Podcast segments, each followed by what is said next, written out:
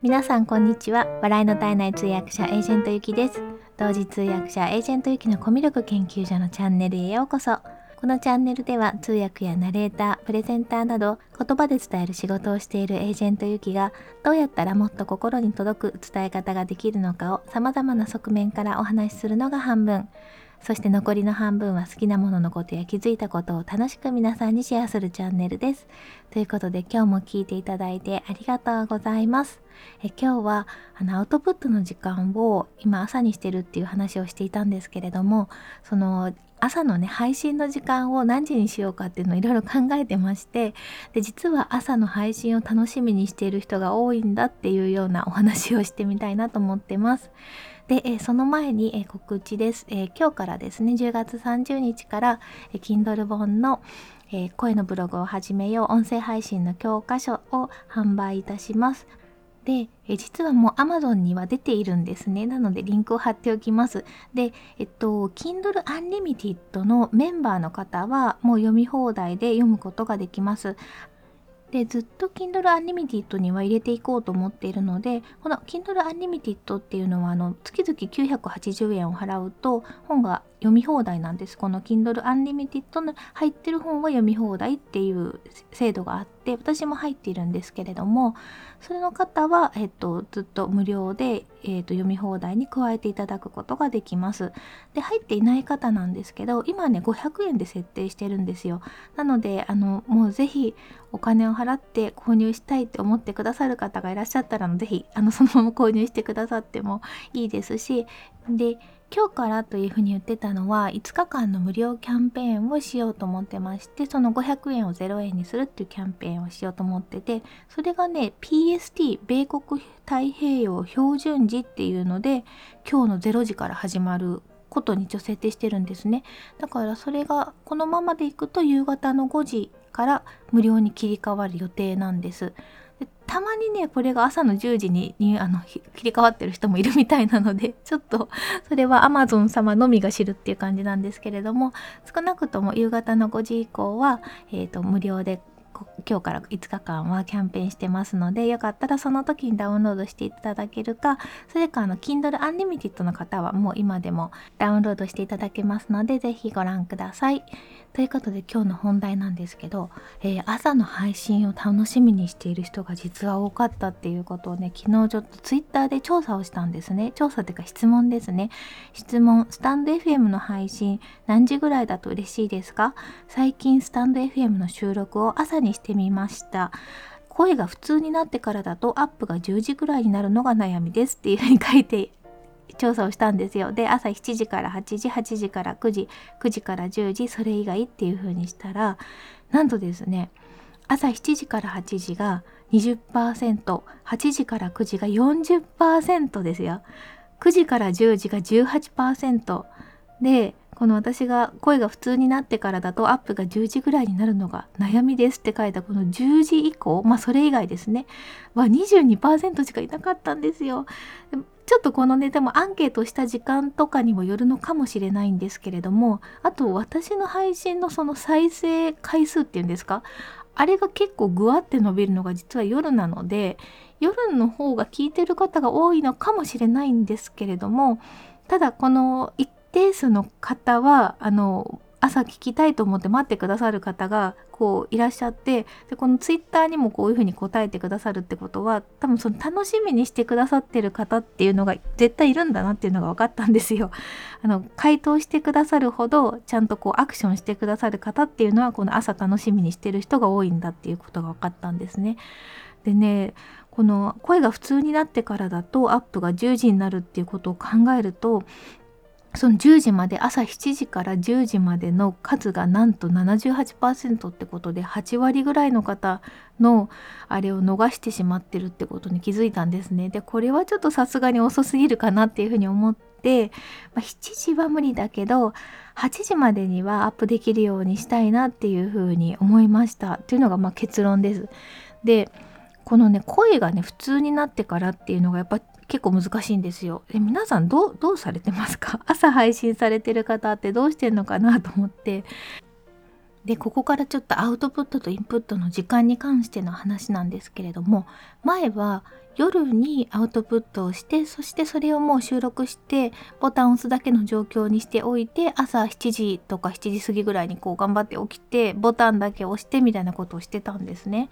でもねこうするとね意外とねなんか、まあ、体が疲れちゃうなっていうのが結論としてありました。で夜のだいたい、10時半11時ぐらいちょっとそういう時はもう12時過ぎたり1時ぐらいから収録スタートしてでなんやかんやしてると寝るのが2時過ぎになっちゃうんですよ。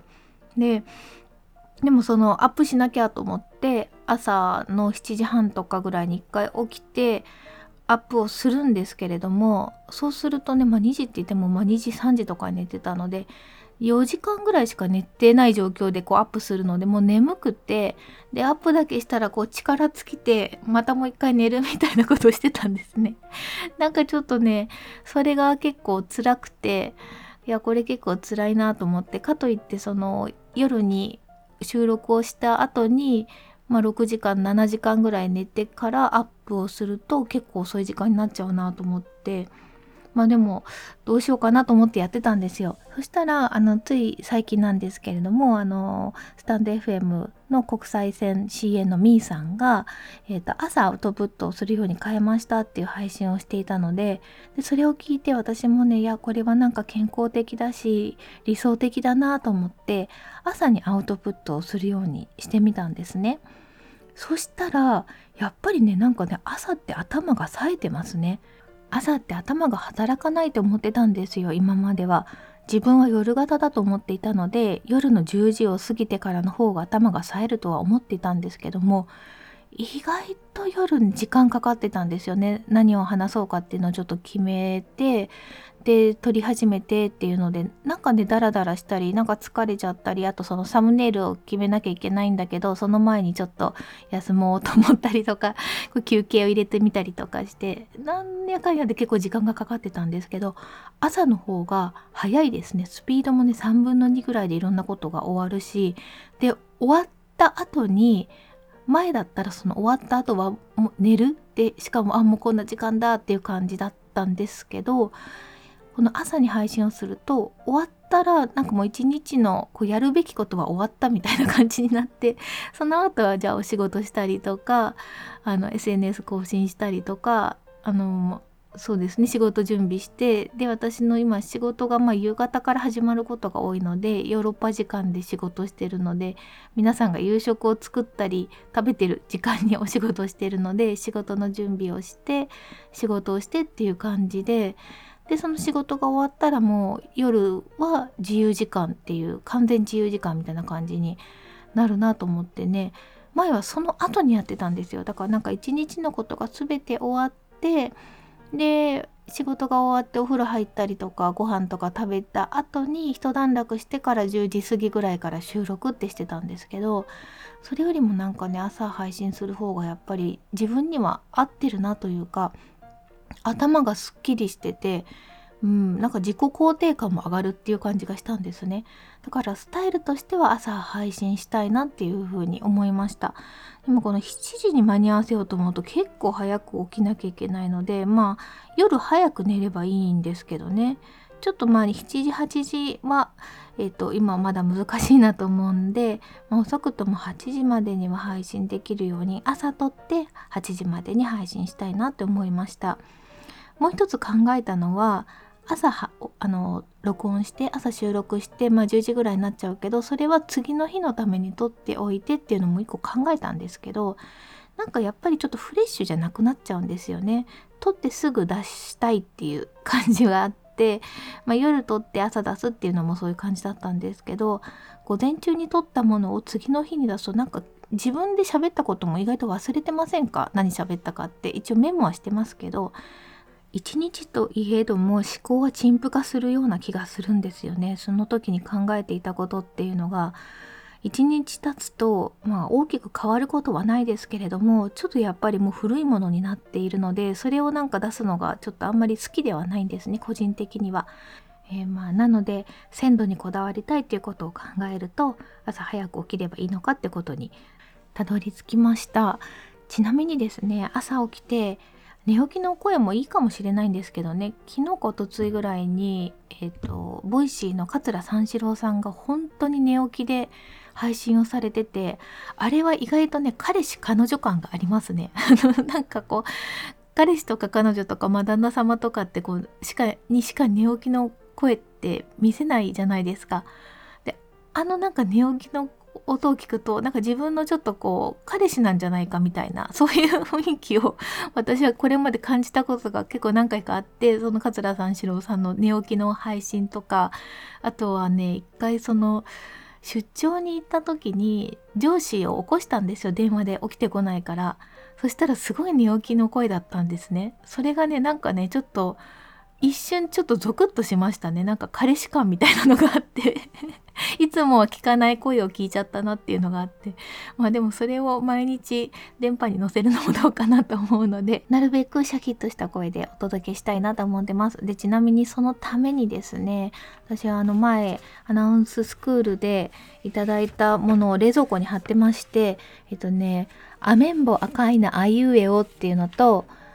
これが2ページぐらいあるのと、あと、ウイロウリってあるんですよ。拙者親方と申すはお立ち会いのうちにご存知の方もござりましょうかっていうのがあって、これを朝一で読んで、そうすると口が回るようになるので、それでお話をしようかなと思ってます。このウイロウリは毎日練習したいなと思いつつ、夜だとね、そこまでなんか口が回らなくないので、あんま練習しなくなってたんですね、最近。でも朝だと、やっぱりこれをやってから言わないとちょっと口が回らなかったりするので、まあ、その練習にもなるかなとポジティブに考えてます。はい。ということで今日はですね、朝配信を楽しみにしている人が実は多かったんだっていう話をさせていただきました。ではコメント返しです。昨日の今年が欧州最後のサマータイムだったのにコメントいただいてます。えっ、と、まずエモルンさんからです。いきさんおはようございます。頭の中だけで変わるのではなく、表示ごと変わるんですね。文化ごと違うと、そもそもの常識が変わるのが面白いですね。ということで、